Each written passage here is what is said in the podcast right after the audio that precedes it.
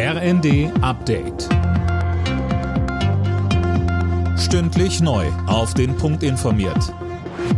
Ich bin Nanju Kuhlmann. Guten Abend. Außenministerin Baerbock hat dazu aufgerufen, die Hilfe für die Zivilbevölkerung im Gazastreifen zu verstärken.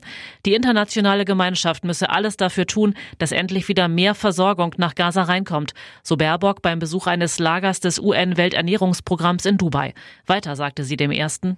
Wir sehen auf dramatische Art und Weise nicht nur das Leid, sondern der Hunger nährt auch weiteren Terrorismus. Deswegen ist es im zentralen Sicherheitsinteresse von Israel, dass die Menschen mit Lebensmitteln, mit Wasser, mit Medikamenten versorgt werden können.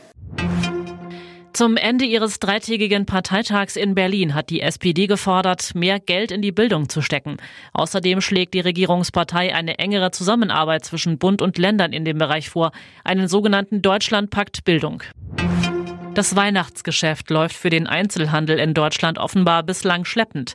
Das zeigt eine Umfrage des Handelsverbands. Uwe Schimonek mit den Einzelheiten. Demnach sind 60 Prozent der befragten Händler bisher unzufrieden mit dem Weihnachtsgeschäft und nur knapp ein Fünftel rechnet noch mit einer positiven Entwicklung. Optimistischer äußerte sich der Geschäftsführer des Handelsverbands Stefan Gent.